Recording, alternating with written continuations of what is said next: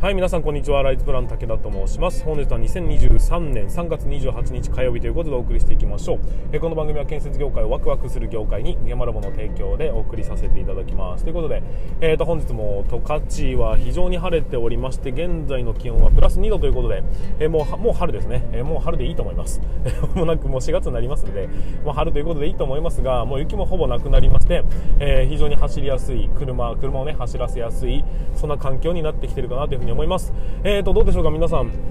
えーとまあ、転職したりだとか、えー、あとは就職されたりだとかいろんな人がいると思いますが新しい環境新しい出会いというような季節になってきておりますし逆にね、えー、別れの季節ということもありますんでいろんなところを卒業していったりだとか辞める人も出てくるというような感じの時期ではないでしょうか、まあ、新たな、ね、気持ちになるためにはやっぱ4月っていうのは、ね、一つの転機ではありますんで、えー、4月に向けて皆さん、えー、気を引き締めてというかね、えーとまあ、新たな気持ちを持って新たな目標を持って進んでいただければなというふうに思っておりますそうですね新人につきましては、えー、今一番緊張している頃じゃないかなというふうに思いますがまあ肩肘張らずに頑張っていきましょうという感じでございます。えーと、昨日はですね、現場ラボ戦略会議ということで、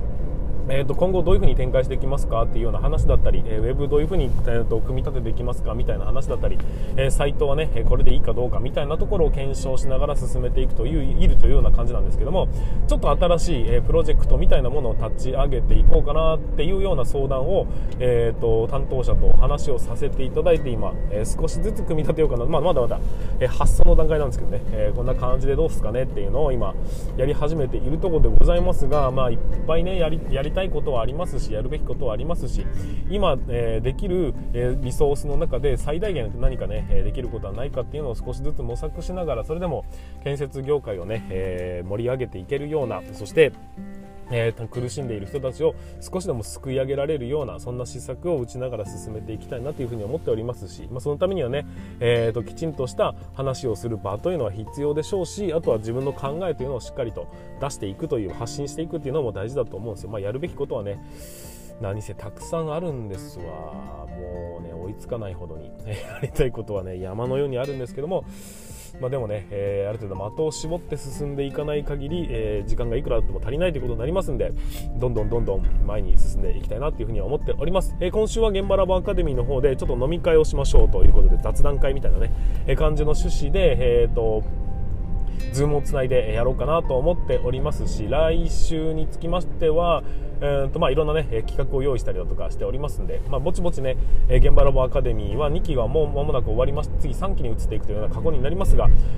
ぜひ、えー、参加していただければなというふうに思っております。なんか続々と、えー、現場ラボアカデミーに参加したいですという人も増えてきておりますんで、えー、この波に乗っかって、まあ、先着、まあ、前回の人たちも全部含めた上で、え前回はね、20名定員だったんですけど、今回は30名定員ということで少し輪を広げて、え募集をしていきたいなというふうに思いますので、もしも気になる方がいればお早めにおお問い合わせ、え入学パスというものを現場ラボアカデミーの方で買えますんで、そのパスを購入した暁には入学おめでとうとうございます。という格好になりますのでそちらの方よろしくお願いします。それでは、え本日もスタートしていきましょう。準備の方はよろしいでしょうか。それでは本日も、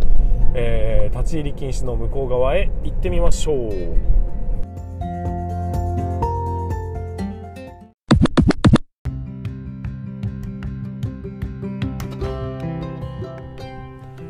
はい、ということで改めまして皆さんこんにちは。ライズプランの武田と申します。えー、建設業を持ち上げて楽しい仕事にするために YouTube チャンネル建設業を持ち上げる TV を運営したり、現場ラボというサイトでは若手の育成、働き方改革のサポートをしたりしております。えー、この番組では建設業界の様々な話題や部下育成の話、働き方改革の取り組み、仕事力を上げる考え方などなど、車で運転する空き時間を使ってお送りさせていただいております。なので、多少の雑音につきましてはご容赦いただきますということで、えー、本日も本題の方に進めていきましょう。今日の本題につきましては、えー、業務を減らす方法5選ということで、まあ、考え方の部分ですね。やっぱり、えーと、建設業界というか、まあ、施工管理は特にそうなんですけども、えー、激務の状態でございます。でそれによってね、えー、体を病んでしまう人もいれば、えー、そもそも2023年にもう規制が、えーと、一気に激化し規制が厳しくなっていきますんでそれに向けて えー、本気で動かなければいけない時期はもうね、えー、やってきております。でもどうしていいかわからない。何どう何から着手していいのかわからないという人たちのために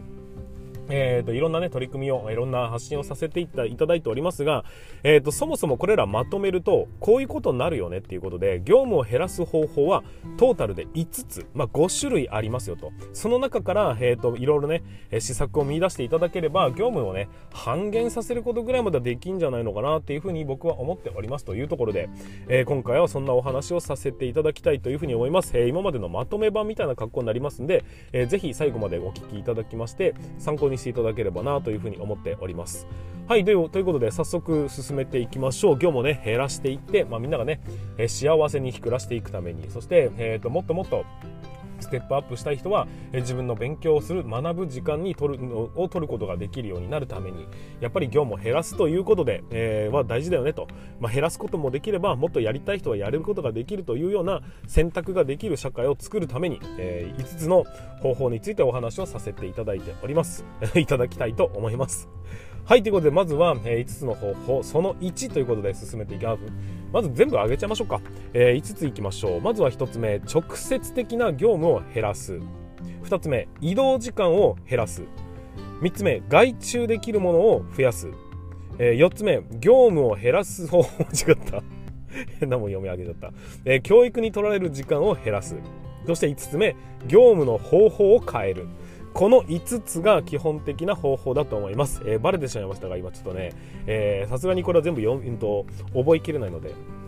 えー、て言うんでしょう。カンペみたいなものを読みながら進めたいと思いますので、よろしくお願いいたします。じゃあ、えー、ざっくりとね、それら解説していきたいと思いますので、えー、メモする人はメモして、え何度も聞く人は何度も聞いていただければなと思いますが、まずは直接的な業務を減らすというのはどういうことかというと、これはね、非常に単純なところでございます。え業務を一旦棚卸しをしまして、え無駄な業務というのを見直していきましょうという感じです。え今までやってきたからとかね、えーと、今まで通りのやり方をただ実直にただこなしていくだけということではなくて、今の時代に即して考えた時にこれいらなくないかっていうのを改めて見出して無駄な業務を見直すというところが1つ目、えー、とあとは部署間で重複してる作業ってありませんかねと、まあ、僕の前のいた会社ではですね、えー、と請求書みたいなものは各部署で各セクションでみんな打ち込んでいくんです。で僕らがあの現場代理人が作ったものをさらにこう上司は新たな気持ちでエクセルに打ち込んでいくっていう謎の状態をやってやってたりしてたわけですよ。そういうような重複していく作業ってないだろうかっていうのを部署間を通して減らしていくっていうのも一つの施策かなと思います。こういうふうに、えー、と実際の業務というものを直接的に減らしていくとという方法。これが直接的な業務を減らすという一番最初の方法になります。なんとなく分かりましたね。はいじゃあ次行きましょう。移動時間を減らすが2つ目になります。これはどういうことかというと、まあ、何度も何度もね、えー、と配信では言っておりますが現場事務所から現場に行くまでに時間がかかりますよね。仮に3分かもしれないです。でも往復では6分ですし1日5回行けば、え5回行けば30分移動するだけに取られてますよね。っていう感じ。あとは背の高い建物だったらね1階にいる時に十何階に呼ばれるみたいな時でも片道、えー、と15分やそこらかかってるんじゃないでしょうか。で一旦戻ってくるってなったらもう30分ぐらい、えー、当たり前にいなくなるわけですよね。そういうような移動時間だったり。あとは、えー、と単純に家から会社に行くまでとか会社から現場に行くまでの移動時間っていうのも移動時間の一つじゃないかなとは思います。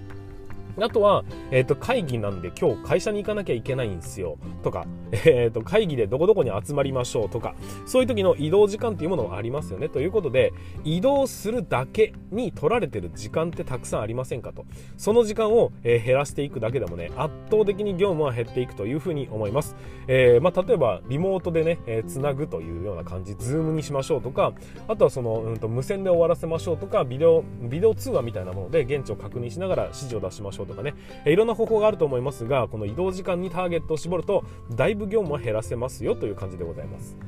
はい次。3つ目。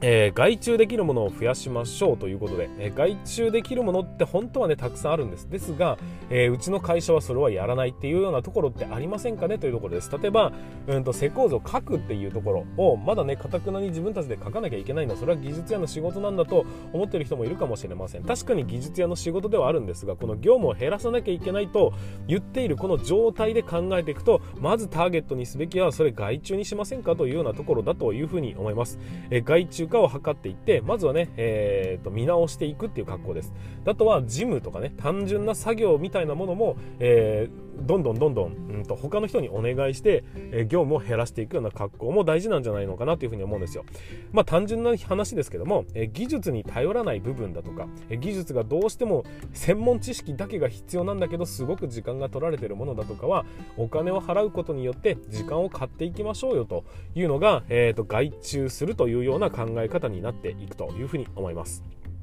はい次4つ目の施策になります4つ目は業務を減らす方法としましては教育に取られる時間を減らしましょうということでやっぱりえっ、ー、と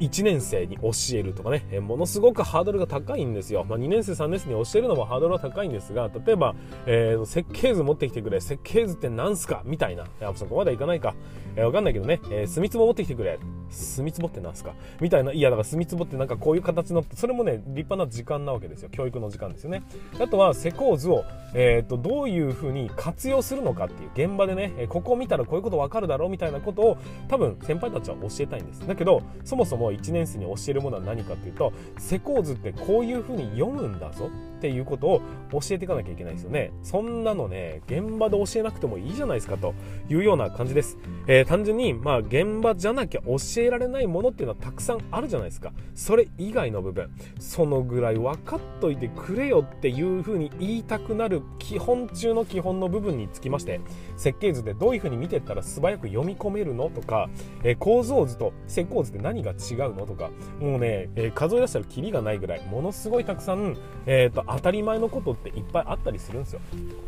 そういうようなところはもう、えーと、自分たちで教えるのはもう本当に技術的な部分だけに、えー、限るようにして基本的な部分は研修だとかねそういうものに任せてしまって、えーと、教育に取られる時間というのを極力減らしていきましょうと。もしくは、えーと上司だとかねそういううんもしかしたら時間が余っているようなタイプの人がいるんであればその人に教育を任せるというようなお願いするというようなところで基本的なところ少し階段を上るというところまで、えー、登らせてあげればだいぶね教育の負担は減っていくんじゃないのかなっていうふうに思ったりしております。はい。そして最後の方法になりますが5つ目です。業務の方法を変えるっていうことです。これはですね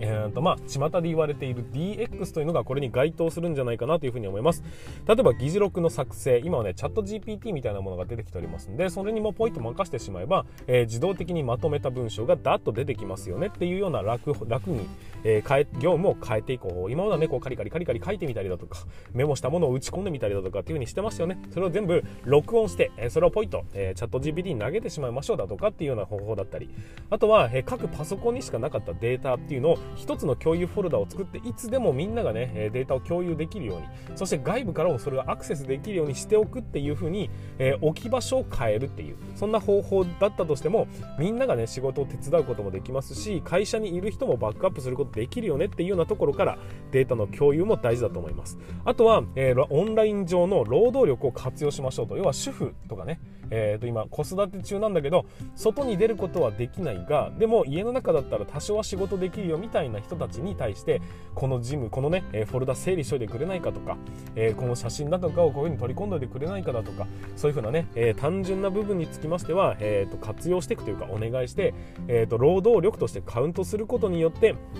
本来自分たちがやるべき仕事をオンラインに置き換えていくっていうようなやり方だったりね、えー、まあいろんなところにいろんなスパイダープラスに始まるいろんな、えー、ツールがあると思いますがそういうツールに置き換えていくっていうことによって業務をねより効率的に仕事をしていけるようにしましょうというようなそういうふうに効率化効率的な方向に、まあ、業務を軽減できる方向に変化させるという方法。